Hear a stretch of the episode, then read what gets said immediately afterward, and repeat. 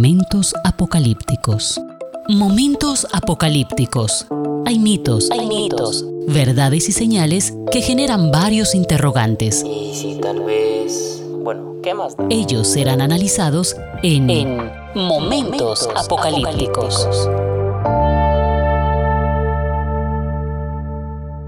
Hola, ¿qué tal? Sean todos bienvenidos a este podcast Momentos Apocalípticos. Soy Javier Montoya Puentes y continuaremos con los rasgos de la literatura apocalíptica.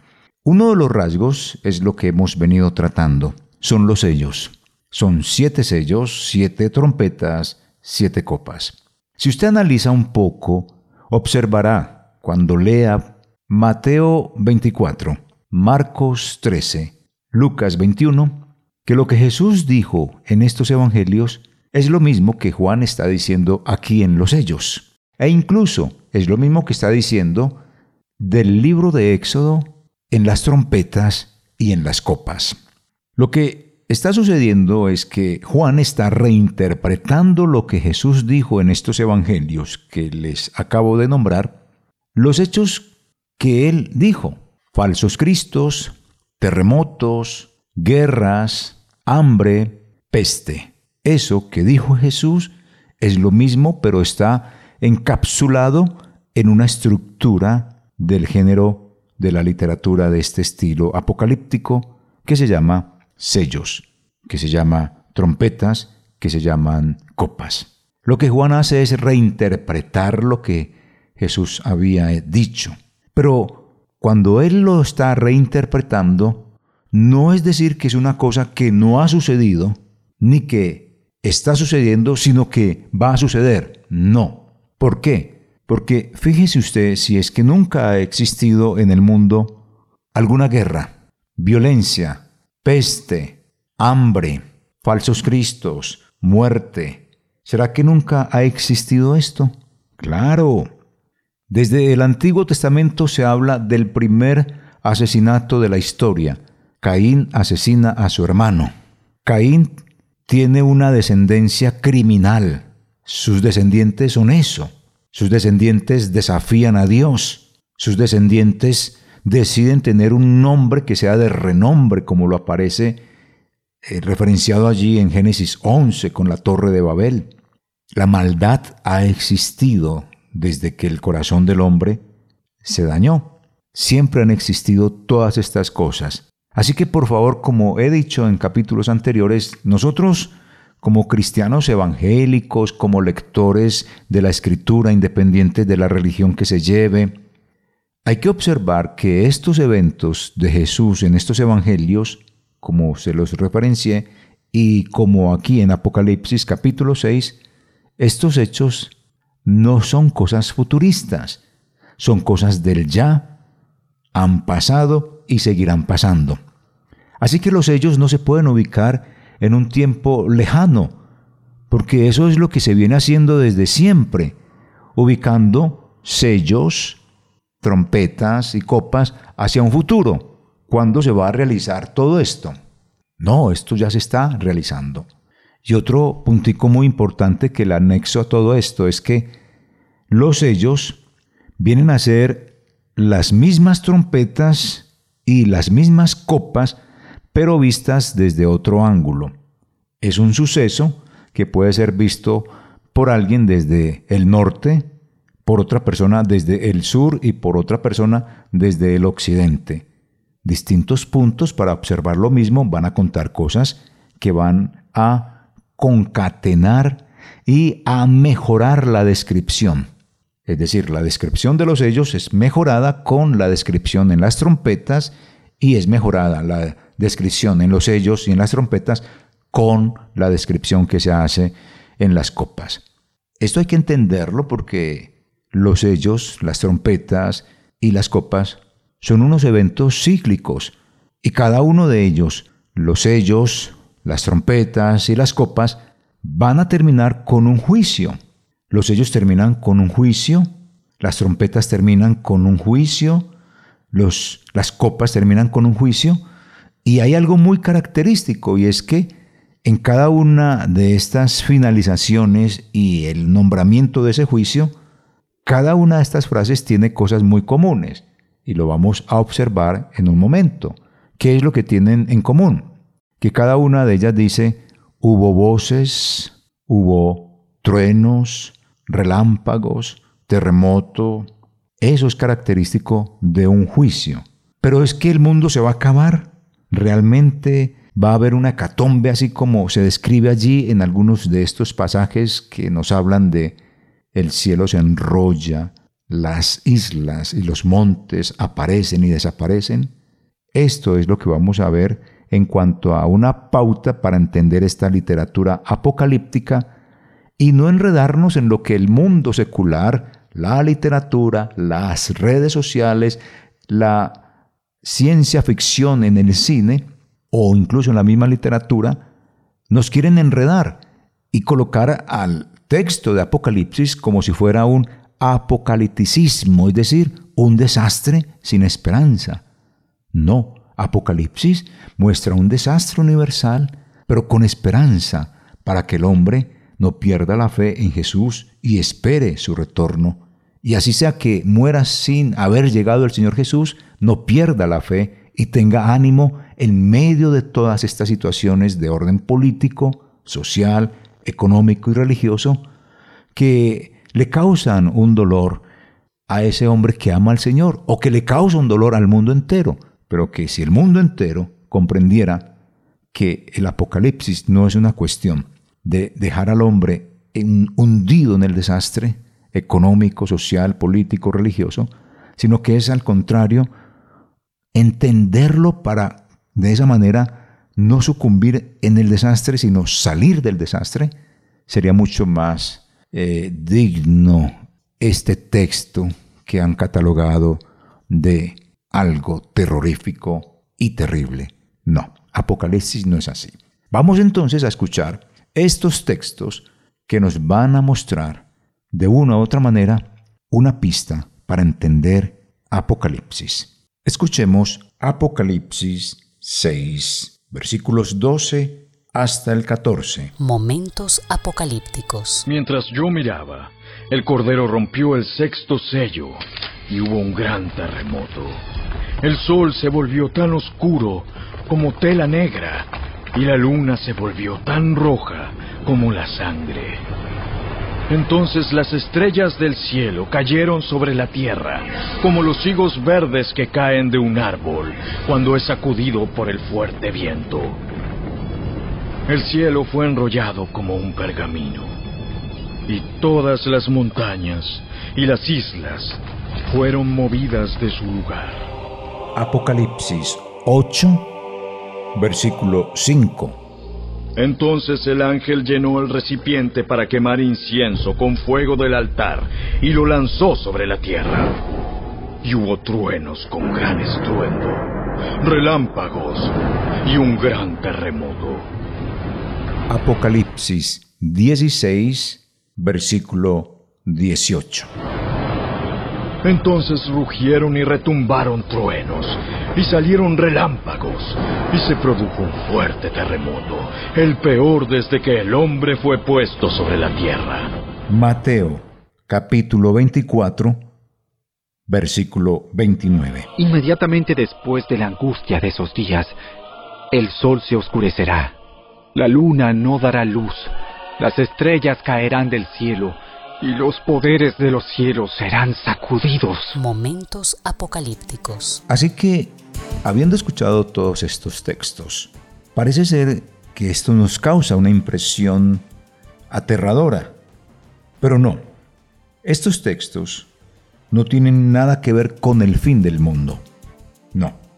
Es más, estos textos son utilizados por los profetas en el Antiguo Testamento de diferentes maneras y nunca se acabó el mundo.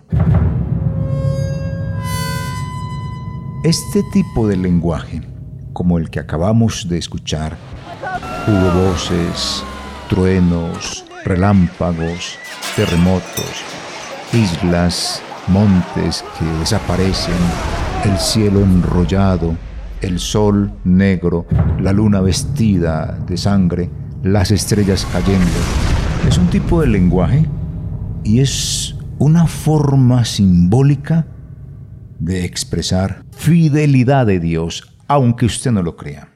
No es sino observar en el Salmo 46, versículos 1 al 3. Dice así, Dios es nuestro amparo y fortaleza, nuestro pronto auxilio en las tribulaciones. Por tanto, no temeremos, aunque la tierra sea removida y se traspasen los montes al corazón del mar, aunque bramen y se turben sus aguas, y tiemblen los montes a causa de su braveza. La misma idea expresa el Salmo 97, versículos 1 al 6. Jehová reina, regocíjese la tierra, alégrense las muchas costas, nubes y oscuridad alrededor de él Justicia y juicio son el cimiento de su trono. Fuego irá delante de él y abrazará a sus enemigos alrededor. Sus relámpagos alumbraron el mundo. La tierra vio y se estremeció. Los montes se derritieron como cera delante de Jehová, delante del Señor de toda la tierra. Los cielos anunciaron su justicia y todos los pueblos vieron su gloria. Momentos apocalípticos. El Salmo 60, versículos 1 al 2 expresan la misma idea que los demás salmos que hemos leído. Oh Dios, tú nos has desechado, nos has quebrantado, te has airado, vuélvete a nosotros, hiciste temblar la tierra, la has hendido, sana sus rupturas, porque titubea Has hecho ver a tu pueblo cosas duras. Nos hiciste beber vino de aturdimiento.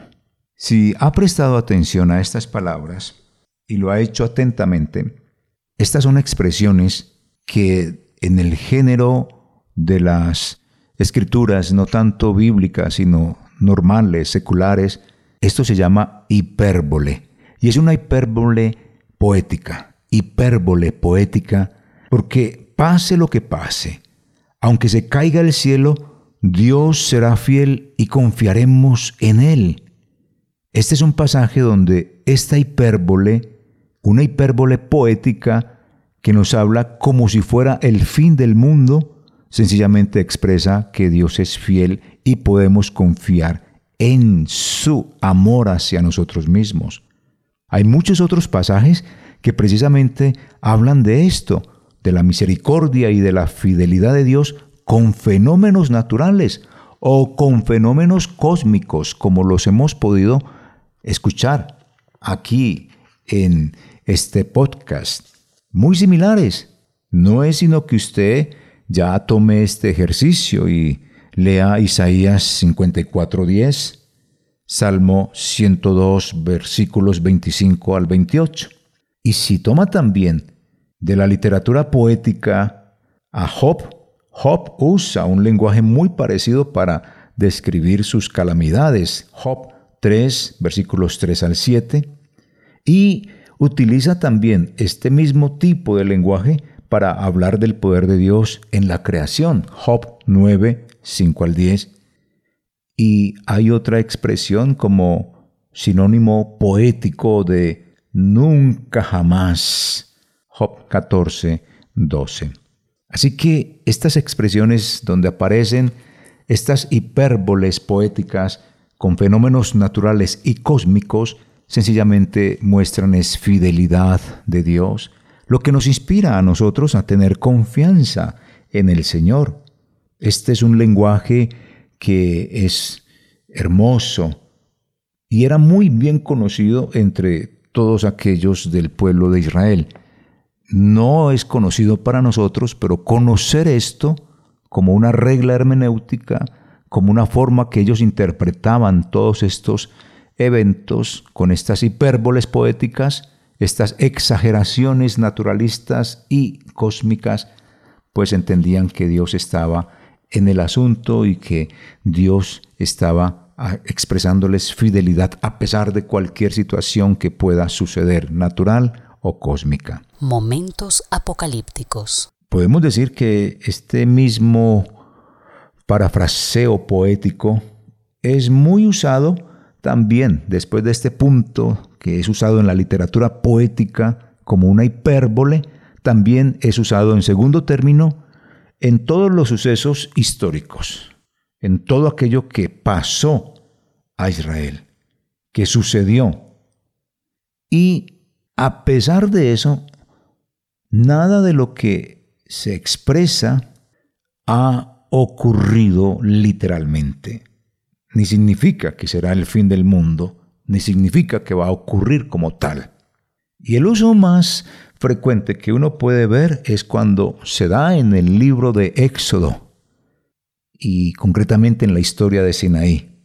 Y vamos a leer algunos textos que nos compete precisamente para entender eso, que este estilo de hipérbole también era usado en la literatura eh, de la crónica, como también en la literatura de la poesía. Aquí encontramos estas crónicas precisamente en el libro de Éxodo, capítulo 19, versículo 18. Escuchemos. El monte Sinaí estaba totalmente cubierto de humo, porque el Señor había descendido sobre él en forma de fuego. Nubes de humo subían al cielo como el humo que sale de un horno de ladrillos, y todo el monte se sacudía violentamente. Ponga la atención también al Salmo 68, versículos 7 al 8.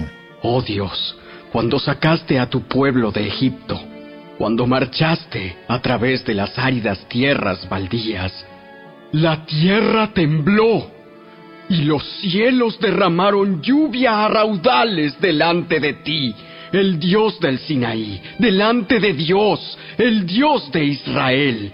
Escuchemos ahora a Abacú, capítulo 3, versículos 3 al 12. Veo a Dios cruzando el desierto de Edom. El santo viene desde el monte Parán. Su brillante esplendor llena los cielos y la tierra se llena de su alabanza. Su llegada es tan radiante como la salida del sol. Rayos de luz salen de sus manos donde se esconde su imponente poder. La pestilencia marcha delante de él. La plaga lo sigue de cerca. Cuando él se detiene, la tierra se estremece. Cuando mira, las naciones tiemblan. Él derrumba las montañas perpetuas y arrasa las antiguas colinas. Él es el eterno. Veo al pueblo de Cusán en angustia y a la nación de Madián temblando de terror. ¿Estabas enojado, Señor, cuando golpeaste los ríos y dividiste el mar? ¿Estabas disgustado con ellos? No, enviabas tus carros de salvación. Blandiste tu arco y tu aljaba de flechas. Partiste la tierra con caudalosos ríos. Las montañas observaron y temblaron. Avanzaron las tempestuosas aguas. Las profundidades del mar rugieron levantando sus manos en sumisión. El sol y la luna se detuvieron en el cielo cuando volaron tus radiantes flechas y brilló tu deslumbrante lanza. Con enojo marchaste a través de la tierra y con furor pisoteaste las naciones. Y escuchemos el cántico de Débora que dice en el libro de jueces capítulo 5 versículos 4 al 5 de la siguiente manera. Señor, cuando saliste de Seir, y marchaste por los campos de Edom. La tierra tembló y los cielos nublados derramaron lluvias torrenciales. Las montañas temblaron ante la presencia del Señor, Dios del monte Sinaí, ante la presencia del Señor, Dios de Israel. Así que cada uno de ellos, de estos hombres, y de esta mujer que expresa su sentimiento y su amor hacia Dios, cada uno está haciéndolo en un lenguaje poético, en un lenguaje hiperbólico, y están narrados en libros precisamente de crónicas.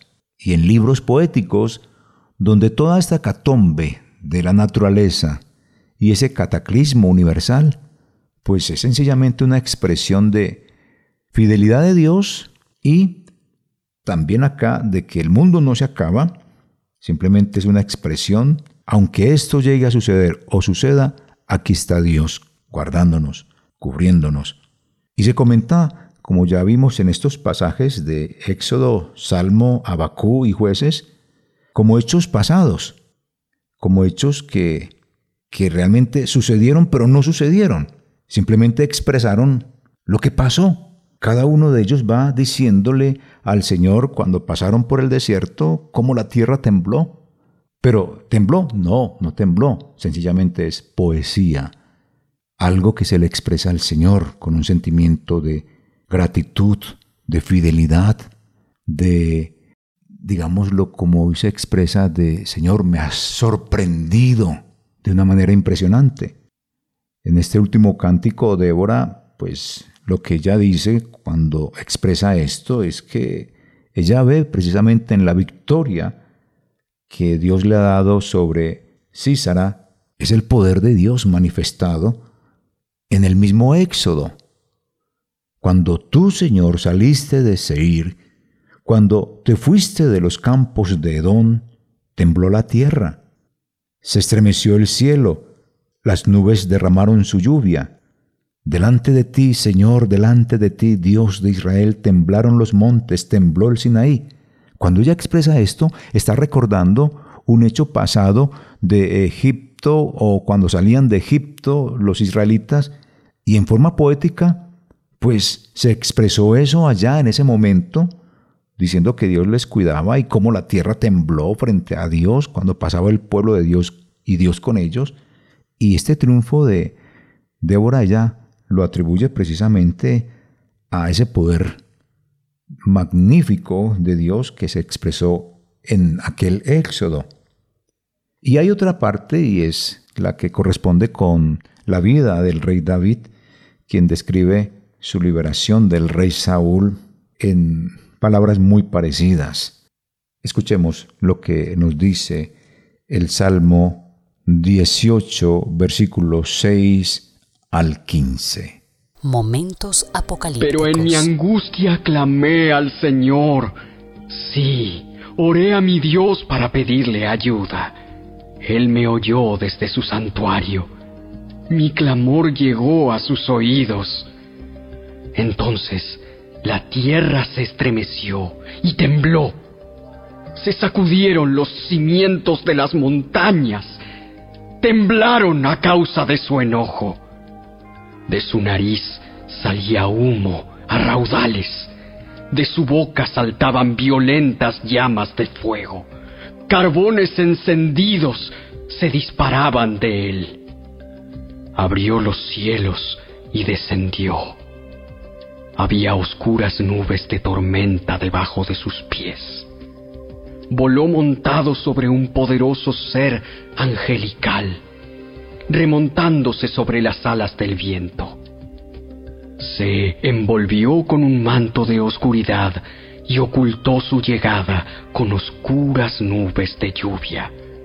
Nubes tensas taparon el brillo a su alrededor e hicieron llover granizo y carbones encendidos. El Señor retumbó desde el cielo. La voz del Altísimo resonó en medio del granizo y de los carbones encendidos. Disparó sus flechas y dispersó a sus enemigos. Destellaron grandes relámpagos y quedaron confundidos.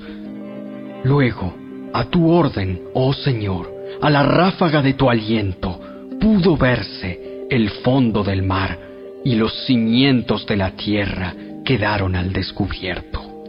Y de igual manera escuchemos segundo libro de Samuel, capítulo 22, versículos 7 hasta el 16. Pero en mi angustia clamé al Señor. Sí, clamé a Dios por ayuda. Él me oyó desde su santuario. Mi clamor llegó a sus oídos. Entonces la tierra se estremeció y tembló. Se sacudieron los cimientos de los cielos. Temblaron a causa de su enojo. De su nariz salía humo a raudales. De su boca saltaban violentas llamas de fuego. Carbones encendidos se disparaban de él. Abrió los cielos y descendió. Había oscuras nubes de tormenta debajo de sus pies. Voló montado sobre un poderoso ser angelical, remontándose sobre las alas del viento. Se envolvió con un manto de oscuridad y ocultó su llegada con densas nubes de lluvia. Un gran resplandor brilló alrededor de él y carbones encendidos se dispararon. El Señor retumbó desde el cielo, la voz del Altísimo resonó. Disparó flechas y dispersó a sus enemigos. Destelló su relámpago y ellos quedaron confundidos. Luego, a la orden del Señor, a la ráfaga de su aliento, pudo verse el fondo del mar y los cimientos de la tierra quedaron al descubierto. Momentos apocalípticos. Después de haber escuchado estos dos textos, correspondientes a hechos muy eh, puntuales en la vida de David, lo que uno tiene que decir es, ¿ocurrió esto literalmente? No, no ocurrió. Eso no se dio por parte de Dios para salvar la vida de David, no, pero es una forma poética de decirle a Dios todo esto.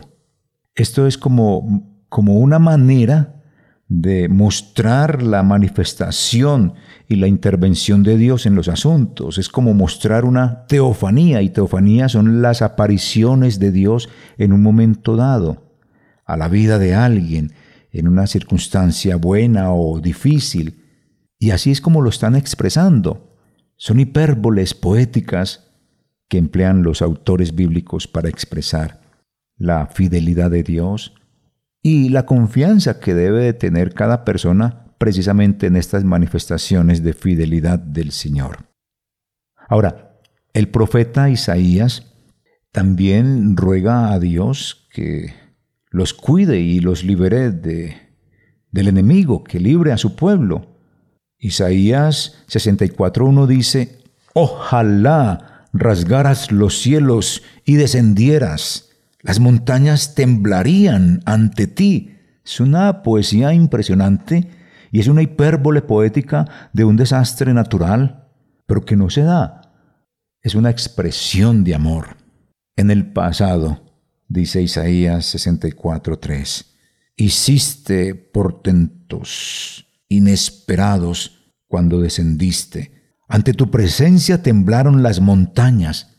Imagínese las montañas temblando ante la presencia del Señor. ¿Temblaron realmente las montañas? No, esto es poesía. Esto es hipérbole poética y, en este caso Isaías lo plantea para, para juicios.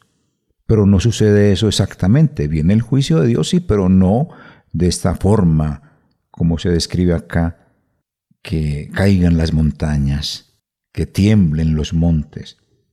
Esto es muy particular y esto hace parte del rasgo de la literatura apocalíptica y es que todos estos autores de los textos sagrados usaron estas simbologías y siempre expresaron con estos símbolos el impacto de la presencia de Dios y de todas las maravillas que hizo en la historia de su pueblo. Momentos apocalípticos. Así que antes de continuar con el estudio de este rasgo en el siguiente punto, recordemos lo que hasta este instante llevamos. Estas frases que denotan como una catástrofe cuando se habla de el sol se vistió de negro y la luna se puso su vestido rojo y las estrellas decidieron caer de donde estaban y las islas y los montes desaparecer a su amaño y antojo y los terremotos se empezaron a dar con tanta frecuencia y derrumbando ilusiones, todo este tipo de lenguaje que usaron los profetas tienen una finalidad. es expresar a Dios que Él es fiel y ellos se mantendrán fieles también a esa fidelidad de Dios. Y lo expresan con estas frases, lo que se llama es en el lenguaje eh, figurado hipérbole, exageraciones. Eso es como cuando uno dice, le dice al hijo, ve, cincuenta mil veces te he dicho que no hagas esto, ya la otra te voy a castigar. Eso es una exageración. Eso es exageración, hipérbole poética. Eso lo usaron en los salmos y en las narraciones de la Torá o del Pentateuco o en los libros históricos a manera de poesía. Recuerde, esto es hipérbole poética. Y esta misma hipérbole poética se utiliza entonces en lo que es la profecía predictiva. Y es cuando en la gran mayoría de eh, los casos o los hechos bíblicos, estos mm, símbolos se utilizan para eh, detallar casos históricos que van a suceder en el futuro y que se dieron en un momento dado de la historia de ciertas naciones. Tenga presente siempre, estas frases que estamos repitiendo no indican el fin del mundo, no. Y en este caso, que es utilizada en la profecía predictiva, vamos a observar cómo es que se utiliza, porque es un hecho histórico que va a ocurrir en el futuro. Miremos a Ezequiel. Ezequiel capítulo 32, versículo 7. Ezequiel capítulo 32, versículo 7. Y cuando te haya extinguido, cubriré los cielos y haré entenebrecer sus estrellas. El sol cubriré con nublado y la luna no hará resplandecer su luz. Aquí es importante esto, porque está utilizando este lenguaje eh, con esta hipérbole, pero no se acabó el mundo. O sea, la luna no dejó de resplandecer. El sol no se cubrió de nublado. No, no se extinguieron los cielos, ni las estrellas se pusieron oscuras. No. Y ahí se utiliza precisamente este lenguaje. ¿Qué pasa? Digamos lo siguiente, porque voy a hablar en términos eh, de los que utiliza aquí el profeta. Y es que un cocodrilo no tendría supervivencia si se saca de su medio eh, acuático. Por medio de los babilonios, Dios expulsó a Egipto, lo sacó de su medio ambiente, lo destruyó. Entonces se presenta al universo como si estuviera haciendo duelo por el colapso de esta civilización. Las naciones se atemorizan y no solo porque perderían la bendición o el beneficio del comercio y de la cultura de egipcios, sino porque esto indica que ella también puede caer del mismo modo que el poder egipcio. Eso es lo que está representando acá. Profecía predictiva es un suceso histórico hacia el futuro. Se está diciendo va a caer esta nación y se habla en esos términos. Pero no cayó el mundo, no se destruyó el mundo, que es ahí donde usted, mi estimado amigo, oyente de este podcast, tiene que entender o debe de entender para que no siga con ese lenguaje catastrófico de Apocalipsis. Otro texto que podemos tener en este caso puede ser el de el de el libro de Hechos y de Joel.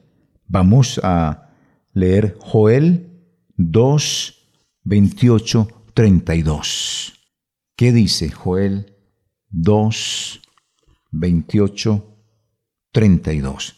Escuchemos. Momentos apocalípticos. Entonces, después de hacer todas esas cosas, derramaré mi espíritu sobre toda la gente. Sus hijos e hijas profetizarán. Sus ancianos tendrán sueños y sus jóvenes tendrán visiones. En esos días derramaré mi espíritu aún sobre los sirvientes, hombres y mujeres por igual y haré maravillas en los cielos y en la tierra. Sangre, fuego y columnas de humo. El sol se oscurecerá y la luna se pondrá roja como la sangre antes de que llegue el grande y terrible día del Señor. Pero todo el que invoque el nombre del Señor será salvo. Pues algunos que estén en el monte Sión en Jerusalén escaparán, tal como el Señor lo ha dicho. Estos se contarán entre los sobrevivientes, a quienes el Señor ha llamado. Ahora leamos Hechos 2, 17, 21. Hechos 2, 17, 21. En los últimos días, dice Dios, derramaré mi espíritu sobre toda la gente. Sus hijos e hijas profetizarán.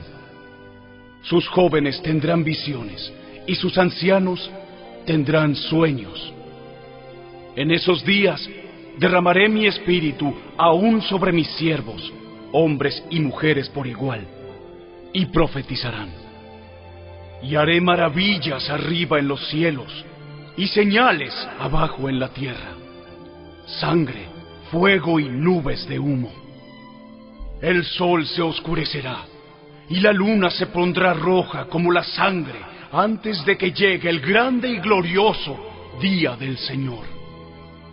Pero todo el que invoque el nombre del Señor será salvo. Momentos apocalípticos. En ninguno de estos casos que hemos leído, Joel y Hechos, el mundo se acabó. No, no fue eso. Entonces, no podemos tomar estos términos como si fueran el fin del mundo. Sin embargo, hay algo claro y es que estas frases o estas palabras, hay algunas partes donde servirán como el modelo para indicar que sí es el fin del mundo y el juicio final. Ahí es donde hay que entender precisamente cuándo es que se refiere al juicio final. Y tenga presente que estas frases terminan cuando terminan los siete sellos, las siete trompetas y las siete copas. Eso indica que va a haber un juicio. Pero después de que terminan los siete sellos y se nombra este juicio, no viene ningún juicio, vienen los sellados, es decir, viene la misericordia del Señor. Lo mismo sucede cuando están las siete trompetas, suena ese juicio con estas palabras, pero allí hay un interludio y se presenta otra situación distinta. Y ya cuando finalizan las copas viene el mismo juicio y efectivamente se da el juicio total. Tengamos presente eso y eso nos va a ayudar mucho a tener esta correcta interpretación de la palabra de Dios. Uniendo estas dos imágenes, las que pronuncia Joel y el libro de los Hechos, ¿qué podemos decir en esto? Sencillamente aquí lo que hace el profeta Joel es esta descripción verbal de las imágenes y de los sonidos, de las señales en el cielo. Todo esto es similar a la descripción que hicieron otros profetas, entre todos los que hemos hablado, Sofonías, 1, 14 al 16. Se refiere, como hemos dicho, a las profecías de Apocalipsis, capítulo 6, capítulo 8, capítulo 18, que relacionamos al inicio de nuestro programa y que apuntan a todo esto, a, a que es el amor y la misericordia de Dios. Que entendamos todo esto, como lo hemos estado diciendo. Hasta ahora no ha habido fin del mundo, ni cuando se lo dijo Dios a Israel, siguieron existiendo. La tierra siguió rodando, el sol siguió alumbrando, las estrellas siguen iluminando, el firmamento nocturno, la luna sigue con su función, las islas, los montes siguen en sus lugares. Todo eso es, una, es un lenguaje figurado, donde Dios sencillamente dice, los amo y tengan presente que viene una situación de dificultad y que va a suceder algo. ¿Y qué es? No es el fin del mundo, sino un castigo para una nación, como acabamos de ver en el ejemplo de Ezequiel. Y es así en muchas ocasiones. En este caso, cuando se habla de Joel y del libro de los Hechos, ¿cómo se puede relacionar estos dos textos, Joel y el libro de los Hechos, con esos términos como los hemos visto, tan apocalípticos. Aquí lo que está haciendo Pedro en ese sermón de Pentecostés es sencillamente proclamar la liberación del juicio que Dios había establecido en el monte de Sión y en Jerusalén. ¿Qué dice? Dice Pedro, sepa pues sentir ciertísimamente toda la casa de Israel que a este Jesús, a quien vosotros crucificasteis, Dios lo ha hecho Señor y Cristo. Y luego dice, arrepentíos y bautícese cada uno en el nombre de Jesucristo para el perdón de los pecados y recibiréis el don del Espíritu Santo. Ahí es donde está relacionado. Si Joel utiliza todo este lenguaje cosmológico o de allá del universo, esa catombe universal, con toda esta catombe de la naturaleza, aquí Pedro toma ese discurso tan apocalíptico y le dice a ellos, sí, ustedes asesinaron a Jesús, pero el juicio de Dios se detiene si ustedes se arrepienten. Y no era que iba a llegar el fin del mundo y se iba a acabar, no. Era el juicio hacia ellos y ellos deben de tomar ese llamado como algo de amor de Dios, de fidelidad a Dios a ellos. De esta manera, estimados amigos que están escuchando este podcast, debemos de leer estos eh, lenguajes, estas frases, porque son hipérboles poéticas de amor, no de destrucción. Continuaremos en el próximo capítulo entregando otras pistas sobre esta frase que tanto se repite en Apocalipsis y en el Antiguo Testamento. Y de esa manera creo que va quedando muy claro cómo es que debemos de tener esta mirada a esa frase para que esto nos cause más bien alegría que terror, paz antes que intranquilidad. Así que será hasta una próxima oportunidad. Muchas gracias. Soy Javier Montoya Puentes. Momentos apocalípticos. Momentos apocalípticos. Hay mitos, hay mitos, verdades y señales que generan varios interrogantes. Y si tal vez... Bueno, ¿qué más? Ellos serán analizados en, Momentos, apocalípticos.